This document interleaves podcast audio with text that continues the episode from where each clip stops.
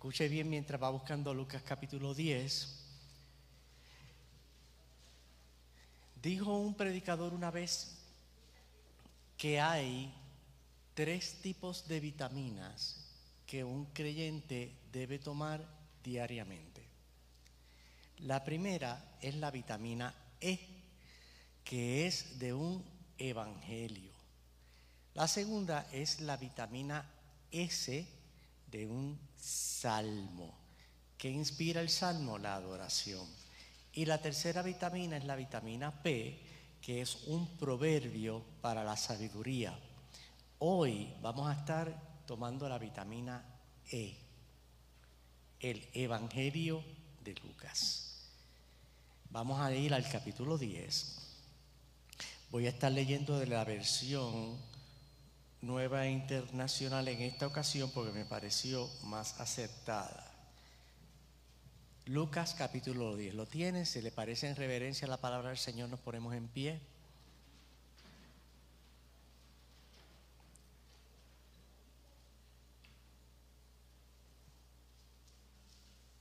Mire lo que dice la escritura. En esto se presentó un experto en la ley y para poner a prueba a Jesús le hizo esta pregunta. Maestro, ¿qué tengo que hacer para heredar la vida eterna? Jesús replicó, ¿qué está escrito en la ley? ¿Cómo la interpretas tú? Como respuesta al hombre citó, ama al Señor tu Dios con todo tu corazón. Perdón, 10 del 25 al 38. Muchas gracias, hermana Reina. Muchas gracias. Vamos a leer otra vez. Gracias, hermana Reina. Del 10, del 25 al 38. Sí, porque di el capítulo y no di la cita. Agradezco la, la el alerta. ¿Está conmigo todos ahí? Sí, qué bueno. En esto se presentó un experto de la ley para poner a prueba a Jesús y le hizo esta pregunta. Maestro, ¿qué tengo que hacer para heredar la vida eterna? Jesús replicó que está escrito en la ley, ¿cómo la interpretas tú? Como respuesta, el hombre citó, ama al Señor tu Dios con todo tu corazón, con toda tu alma, con todas tus fuerzas y con toda tu mente. Y ama a tu prójimo como a ti mismo. Bien contestado, le dijo Jesús. Haz eso y vivirás. Pero él quería justificarse, así que le preguntó a Jesús, ¿y quién es mi prójimo? Jesús respondió, bajaba un hombre de Jerusalén a Jericó y cayó en manos de unos ladrones. Le quitaron la ropa, lo golpearon y se fueron, dejándolo medio muerto. Resulta que viajaba por el mismo camino un sacerdote quien al verlo se desvió y siguió de largo. Así también llegó a aquel lugar un levita y al verlo se desvió y siguió de largo. Pero un samaritano que iba de viaje llegó a donde estaba el hombre y viéndolo, se compadeció de él. Se acercó, le curó las heridas con vino y aceite y se las vendó. Luego lo montó sobre su propia cabalgadura, lo llevó a un alojamiento y lo cuidó. Al día siguiente sacó dos monedas de plata y se las dio al dueño del alojamiento Cuídemelo, le dijo, y lo que gaste usted de más, se lo pagaré cuando yo vuelva. ¿Cuál de los tres piensas que demostró ser el prójimo del que cayó en manos de los ladrones? El que se compadeció de él, contestó el experto en la ley. Anda, entonces, y haz tú lo mismo, concluyó Jesús. Puede sentarse ante la presencia del Señor. Señor, invocamos tu nombre y tu iluminación del Espíritu para trazar esta palabra en tu nombre, Jesús. Amén. Escuche muy bien. En los primeros años de vida de la iglesia. Las personas ajenas a la iglesia veían cómo los cristianos de aquel tiempo basaban su fe en muchas parábolas que Jesús había dicho. En los siglos posteriores, estas parábolas que habían sido predicadas por la iglesia se convirtieron en una fuente que utilizaron los cristianos para dirigir su vida en respecto a los valores, a los principios y a la conducta que debían ser. No necesariamente lo aplicaron, pero lo utilizaban para dirigirlo. En otras palabras, estas parábolas vinieron a ser fuente para la ética y para la moral, pero no necesariamente fueron la fuente para la praxis o la práctica de los que lo oyeron. Jesús sabía y conocía de las parábolas que eran una ilustración que representaba una realidad de vida y que se utilizaba para comunicar un mensaje. Obviamente, el mensaje estaba ilustrado con figuras y con imágenes, ¿verdad? Entonces, ¿qué pasa? Jesús era un teólogo, un teólogo que usaba las metáforas, utilizaba las figuras, los tipos. En lugar de utilizar la lógica y el razonamiento y decir, pues si, si A es igual a B y B es igual a C, entonces A es igual a C, pues él no usaba eso.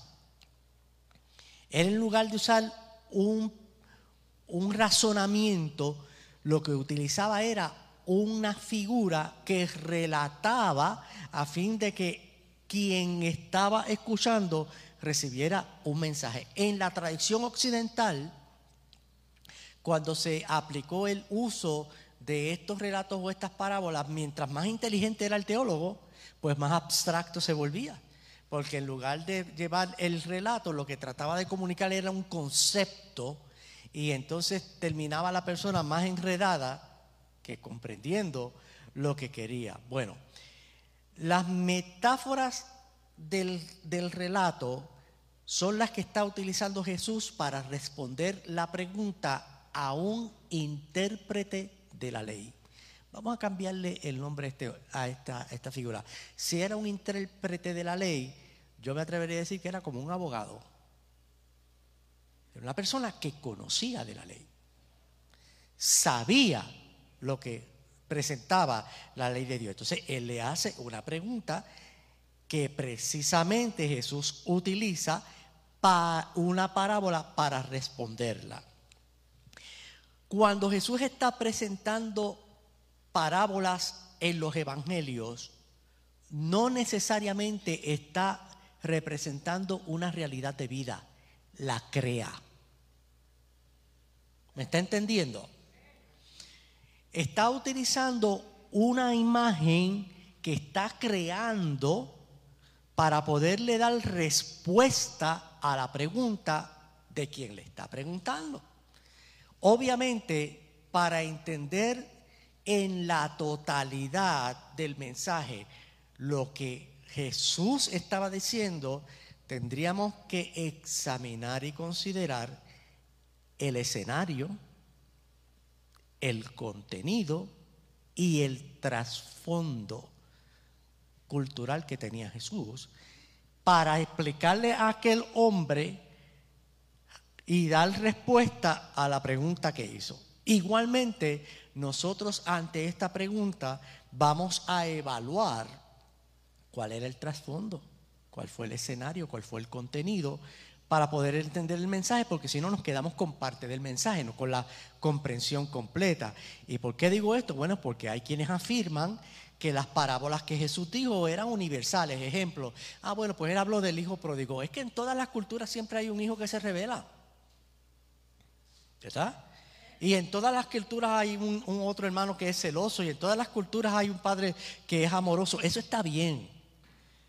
Pero en el trasfondo cultural del tiempo donde Jesús estaba viviendo, si un hijo le decía al papá, dame la herencia que me pertenece, estando el padre vivo, lo que el hijo le estaba diciendo es, ¿cuándo te vas a morir ya? ¿Por qué no te mueres ya? ¿Está entendiendo? Entonces, eso iba a ser ofensivo. Por lo tanto, el relato de la parábola, en lugar de decir que el padre lo iba a recibir, lo que tenía era que darle una cachetada y expulsarlo de la casa. ¿Está entendiendo? Entonces, el trasfondo y el escenario de esta parábola del hijo pródigo tiene que estar enmarcado en esa base para poder tener todo el mensaje, la expectativa del que hubiese escuchado en el tiempo de Jesús. En la parábola del hijo pródigo es, ah, no, pues el padre tuvo que haberle qué, dicho, empaca y sal, no te quiero más aquí. Sin embargo, eso no es lo que dice la parábola. Entonces, como la, el, evaluar este trasfondo es lo que nos va a dirigir a poder entender la totalidad del mensaje y conocer ese trasfondo, la pregunta obligada sería, ¿cuánto significado hemos obtenido de la parábola del samaritano? ¿Hemos obtenido la totalidad del significado y del mensaje o solamente hemos obtenido parte de él? Como esa pregunta está ahí, hay otra pregunta. ¿Cómo Jesús iba a interpretar ante aquel hombre que le estaba preguntando y a responder a la pregunta que él le dijo. ¿Qué, fue lo que Jesús le dijo? ¿Qué, ¿Cuál fue el mensaje? ¿Era ético? ¿Era moral? ¿Quién es el prójimo? Eh, ¿Cómo voy a manejar a este que me está preguntando? Todo eso estaba pasando en el escenario. Entonces ahora entra la parábola y vamos a ir evaluando parte por parte para conocer cómo Jesús responde a este hombre que le está haciendo esta pregunta y este acercamiento. Dice, he aquí un intérprete de la ley se levantó. Ahí hay una clave. En Oriente Medio la práctica era que el maestro se sentaba, el discípulo se quedaba en pie por respeto al maestro.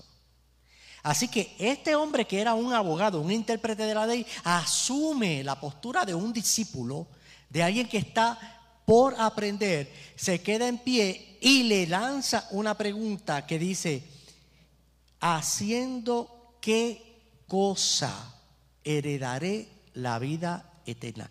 No te la pregunta. Eh, ¿Qué está planteando este abogado, este intérprete de la ley? Está diciendo, ¿qué se puede hacer para heredar algo? Pero ¿cómo? No era él un intérprete de la ley. No debía saber él la respuesta. Porque la pregunta. Entonces, recuerde usted que ya que es un erudito el que está preguntando, la respuesta era obvia. Bueno, pues para tú heredar algo tienes que ser parte de los herederos, tienes que ser parte de la familia. Eso fue lo que le estaba diciendo Jesús. Y eso era lo que se supone que él recibiera. La herencia no es ningún regalo. Digo, es un regalo, no es un pago por servicio.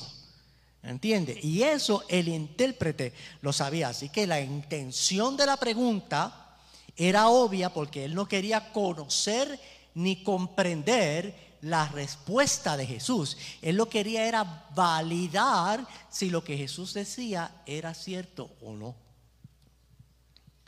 Y esto es una enseñanza para nosotros. Porque muchas veces nosotros preguntamos cosas para confrontar otras respuestas. Y la, el verdadero, gracias, el verdadero motivo de una pregunta es conocer, no confrontar, no validar. Déjame ver qué me dice, a ver si lo que el otro dijo es verdad. ¿Está entendiendo lo que le digo?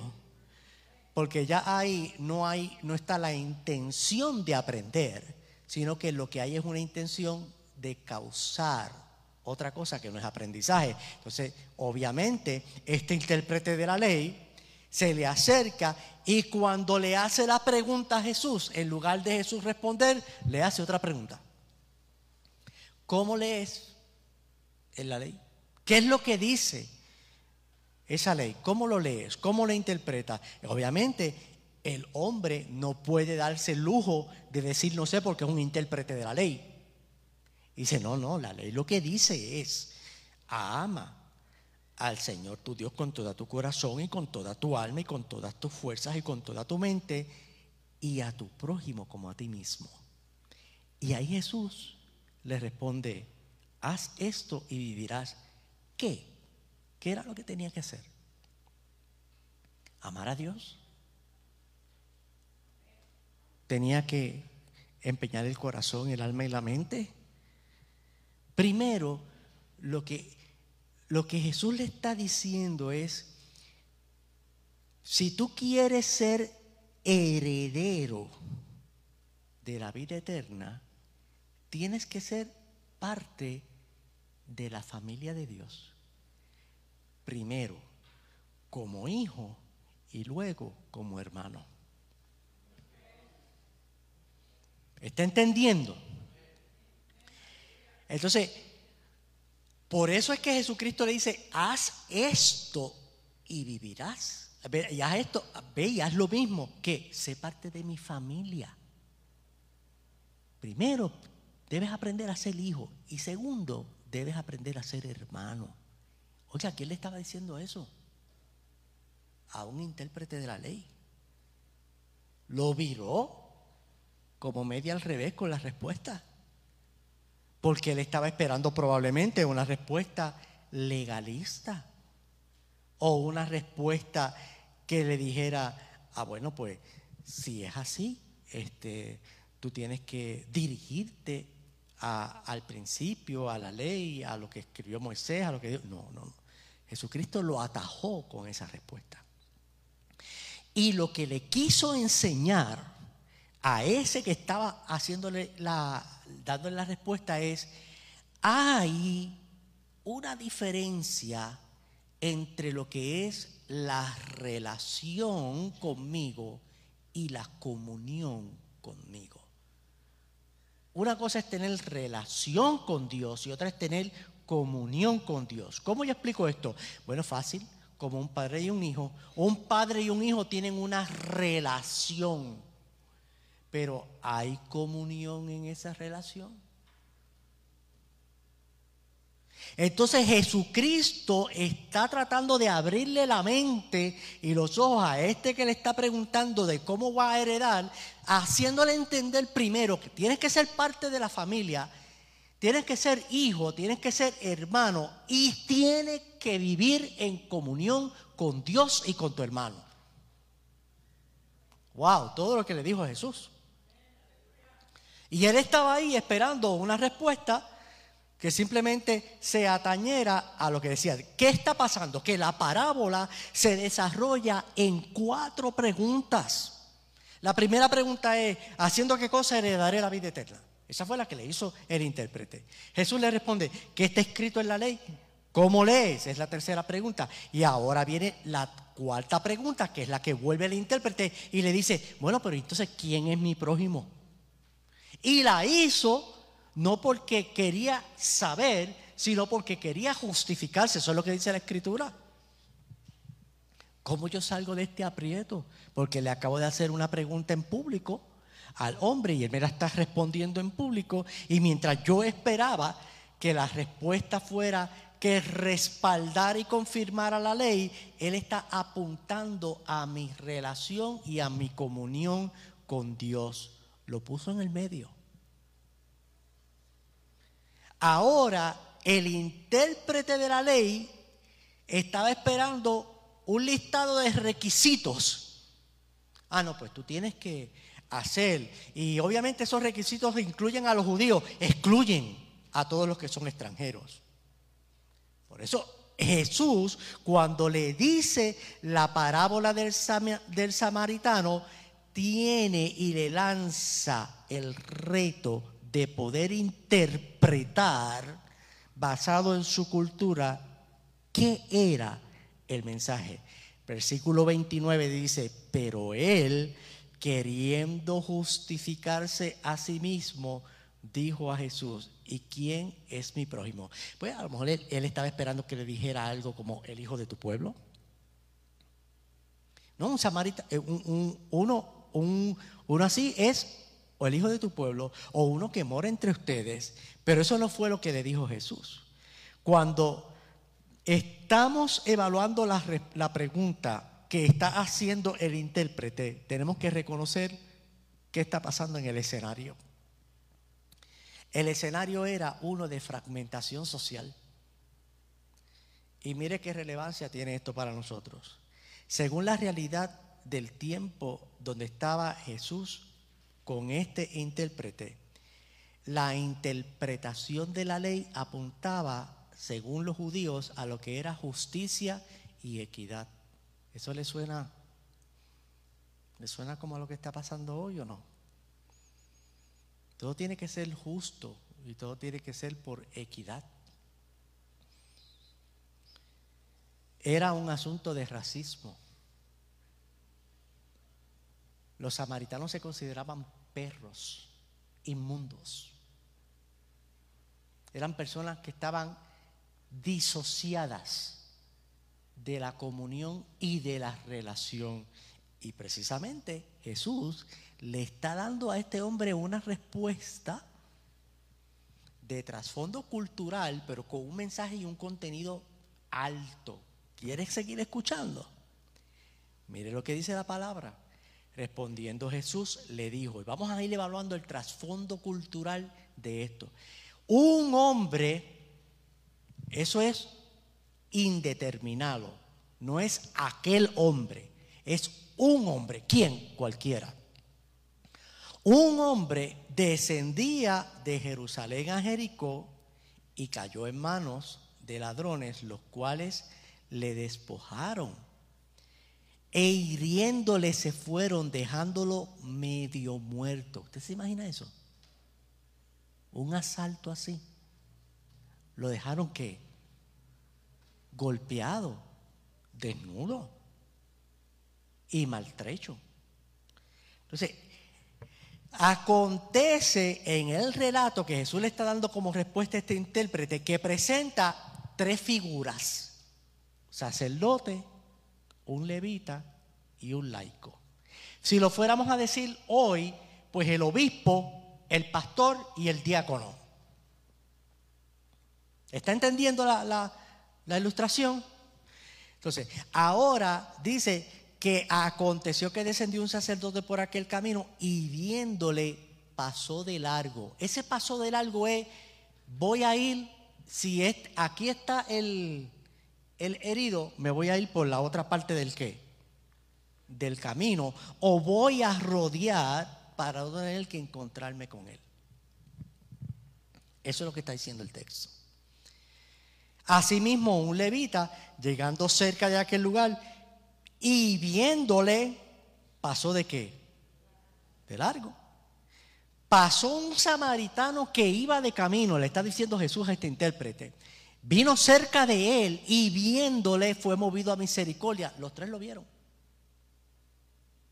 Pero este fue movido a misericordia y acercándose, vendó sus heridas, echándoles aceite y vino y poniéndole en su cabalgadura, lo llevó al mesón y cuidó de él.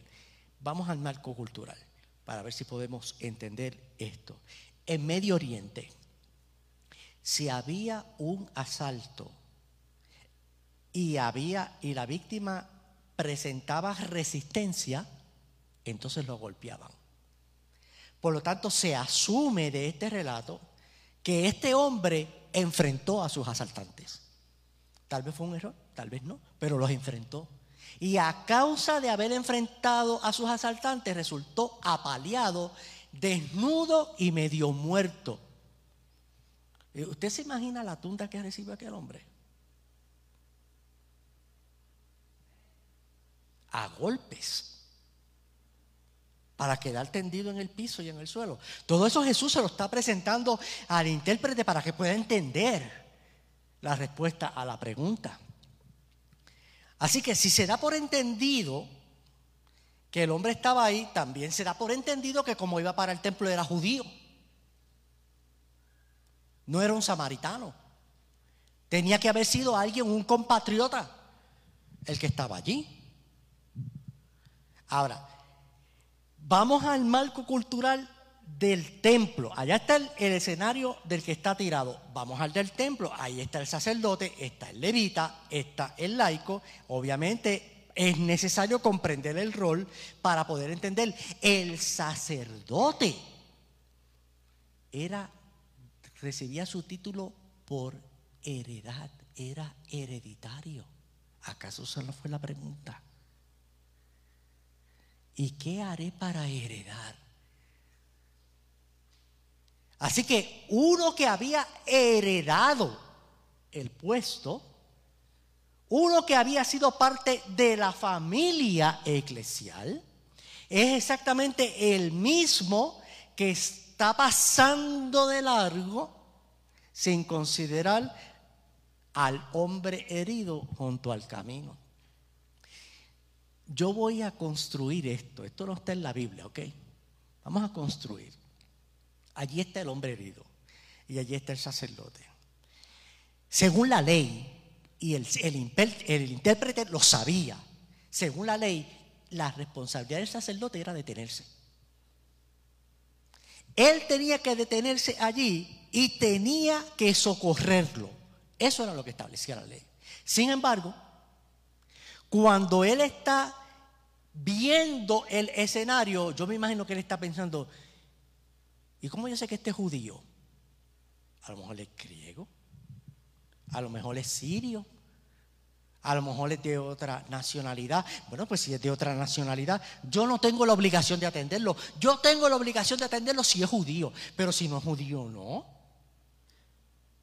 ¿Y cómo yo sé si es judío o no? Bueno, me le tengo que acercar, pero un momento. Si yo me le acerco y me contamino, tengo que seguir lo que dice la ley y voy a tener que, estar una semana completa en purificación sin poder recibir los diezmos. Y además de eso, si él muere después de yo haberme contaminado, yo me expongo a un juicio donde el Sanedrín puede decir, él es culpable, hay que golpearlo tal como golpearon al, al herido. ¿Qué le parece?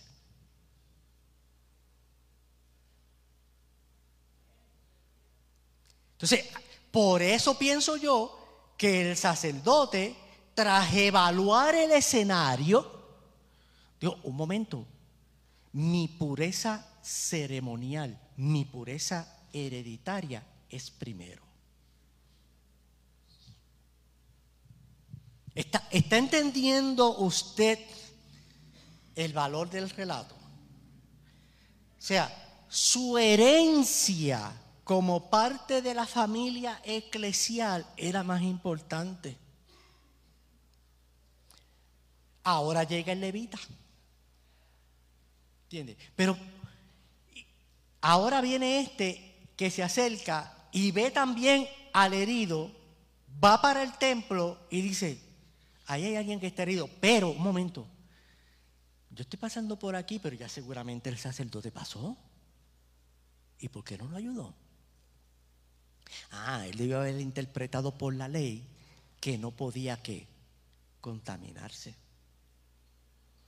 Entonces, la audiencia que está oyendo el relato hubiese preferido que Jesús contara que un judío ayudó a otro judío, pero no que un samaritano ayudó a un judío. ¿Está entendiendo? Entonces, ahora, como el héroe de la historia está presentado en el samaritano, que era un mestizo, un fronterizo, un odiado de aquella sociedad, aquella audiencia estaba volcada en interpretación porque a mí nadie me había explicado eso de esa manera. Estaban diciendo entre ellos. La acción salvadora no vino del sacerdote ni vino del levita, vino del extranjero, del perro. Dice la escritura, y voy a volver un poco atrás, pero dice, voy a adelantar, dice que usó vino y aceite para vender. Este hombre estaba preparado, él llevaba un botiquín. ¿Por qué? Porque de camino de Jericó al camino donde el templo habían ladrones nómadas que estaban velando porque todo transeúnte que pasara por allí pudiera ser una víctima. Así que este samaritano conocía muy bien el riesgo y el peligro del camino, cosa que no se dice del levita ni el sacerdote, pero el que lo tenía era el samaritano. Estaba preparado para hacer una obra. ¿Qué obra estaba preparado a hacer el sacerdote y el levita? Recuerde que el erudito de la ley es el que está recibiendo la respuesta. Y él está buscando ahí en el, su listado de requisitos de la ley cuál es el artículo, cuál es el inciso, cuál es el código, que, dónde está la base bíblica de esto. Jesucristo está confrontando con una realidad de vida que está creando para que el, el que está preguntando reciba la totalidad del mensaje. Y choca con el principio de Jesús. Aquel samaritano se acerca, no se dice si el, el hombre herido estaba eh, sangrando, tenía heridas profundas, eh, ni se dice la criticalidad, si tenía un infarto, si estaba a punto, obviamente yo me imagino que ya estaba deshidratado, ¿no? Porque había sido golpeado, estaba tirado en el camino, estaba desnudo, estaba expuesto, tenía que estar débil. Apenas podría tomar fuerzas para levantarse. Y vamos a hacer un alto. Vamos ahora a evaluar el escenario, el marco cultural del que, fue eh, asaltado. Allí estaba él. ¿Es una situación de desdicha o no? Sí, lo asaltaron. ¿Lo dejaron moribundo? Sí. ¿Lo dejaron desnudo? Sí. Allí estaba tirado él, pensando probablemente, Dios mío, volveré yo a ver mis seres queridos.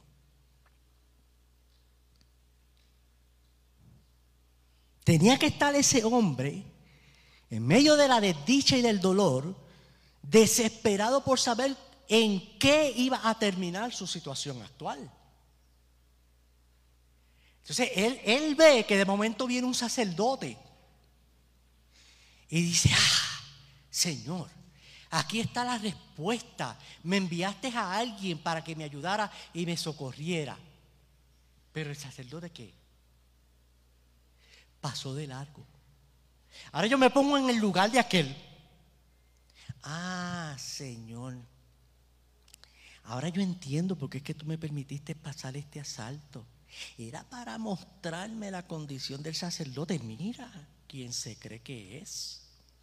Y después de todo nosotros lo sustentamos. Pero tú me permitiste pasar esto para ver lo falso que es el sacerdote. Pues sabes qué, cuando yo me levante de aquí y me reponga, yo no voy para el templo nada, yo me voy para casa. ¿Usted se imagina? Eso no está en la escritura. No estoy diciendo que así aconteció, pero yo me pongo en el lugar de él. Y digo, ¿cómo? Pero Aquí que necesita Dios soy yo. Ahora viene el levita. Entonces está él tirado el morimundo. Él ve que también está vestido como levita. Y dice, no, no, espérate un momento.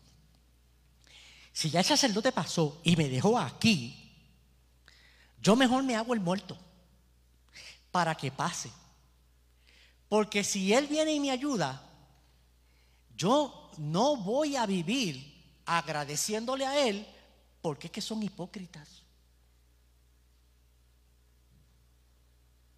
Y él a lo mejor decidió y prefirió quedarse allí muerto a ser atendido por alguien que supuestamente no le iba a poder agradecer después.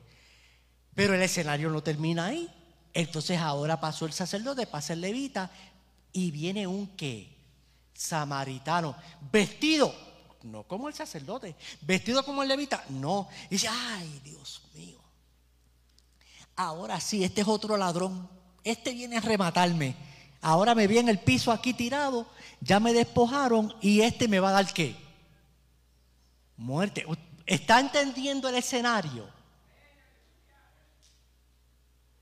Entonces él está ahí en medio de esa situación y llega este que desconoce, que no puede decir si habla o no habla hebreo o arameo, que no sabe si es sirio o es egipcio, que no sabe si le va a hacer daño o no, y él siente que lo tocan. Y cuando lo tocan, siente que le están vertiendo algo en la herida. ¡Ay, qué ardor! No, en un momento. Sintió el ardor, pero después sintió que alivio. Un momento. Este hombre me está aquí. Me está socorriendo, me está ayudando. ¿Pero quién? Un perro, un desechado, un fronterizo. Usted se está imaginando la audiencia que está Jesucristo dándole esta historia. Lo que están escuchando. Probablemente aquel hombre dijo cuando vio a aquel samaritano acercar, este ladrón, yo maldigo su vida, maldigo su familia, maldigo su estancia, que no se atreva a tocarme.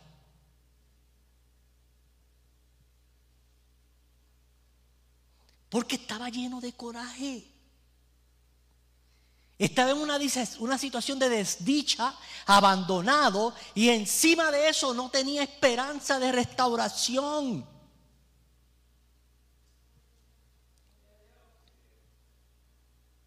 Pero un extranjero, un samaritano, puso en riesgo su vida. Ah, ¿por qué la puso en riesgo? Bueno, pero ¿y si ese ladrón hubiese sido, y si esa víctima hubiese sido un señuelo? De los mismos ladrones. Vamos a poner a alguien aquí herido para que alguien se pare y cuando se pare le vamos a dar. ¿Puso o no puso en riesgo su vida? Pudo haber sido un señuelo. Pero aquel samaritano ni preguntó qué idioma hablaba, ni de dónde procedía, y si era judío o si no era judío, si iba para el templo, si venía del templo. Él se paró. Él se detuvo y fue y lo socorrió. Vamos a ponerlo de esta manera. El samaritano puso en riesgo su vida, desestimó su vida por la de un hombre que ni siquiera conocía. Y ahí está el intérprete recibiendo esa respuesta. Y ahí está la audiencia recibiendo esa respuesta. ¿Y cuál es el mensaje? Bueno, le está diciendo, tú me estás preguntando sobre herencia. Este sacerdote tenía una herencia, pero cumplió lo que decía la ley. Y el levita, que era ayudante, cumplió el requisito de la ley. No, ¿quién lo cumplió? ¿Quién te parece a ti? El versículo 35 dice que no solo lo atendió, sino que lo montó en su cabalgadura, lo llevó al mesón y le dijo al del mesonero, aquí tienes para de una semana o dos que lo atienda. Y cuando yo vuelva, si todavía ha sido más el costo, yo te lo voy a pagar.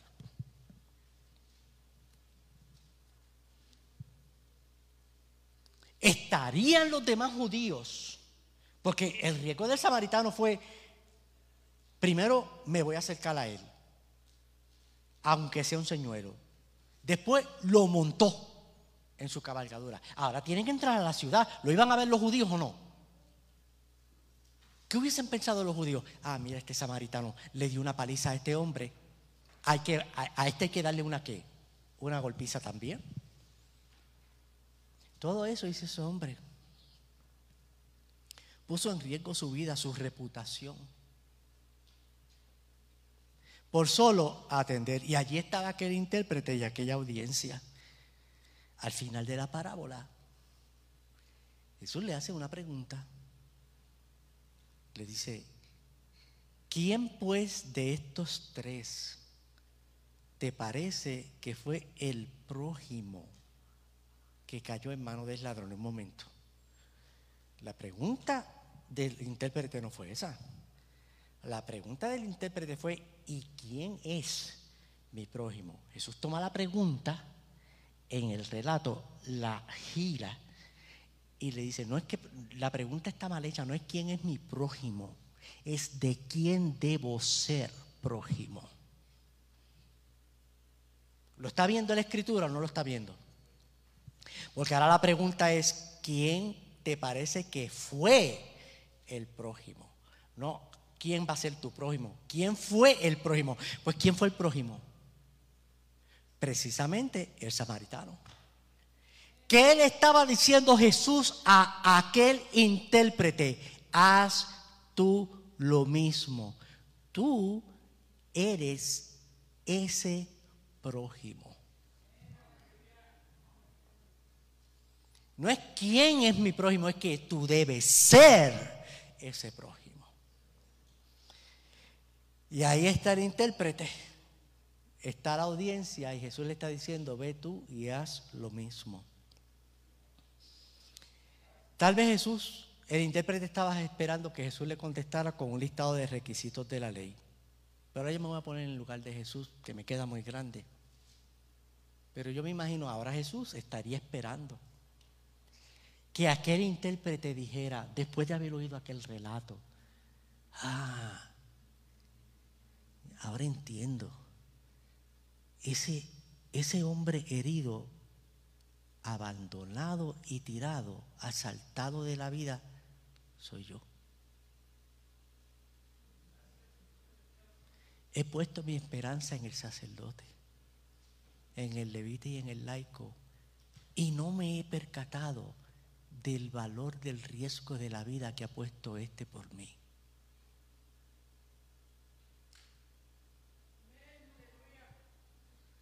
Tal vez Jesús estaba esperando que aquel intérprete de la ley quebrantara su corazón y dijera, debo reconocer el alto costo de vida que te ha tocado venir para salvarme.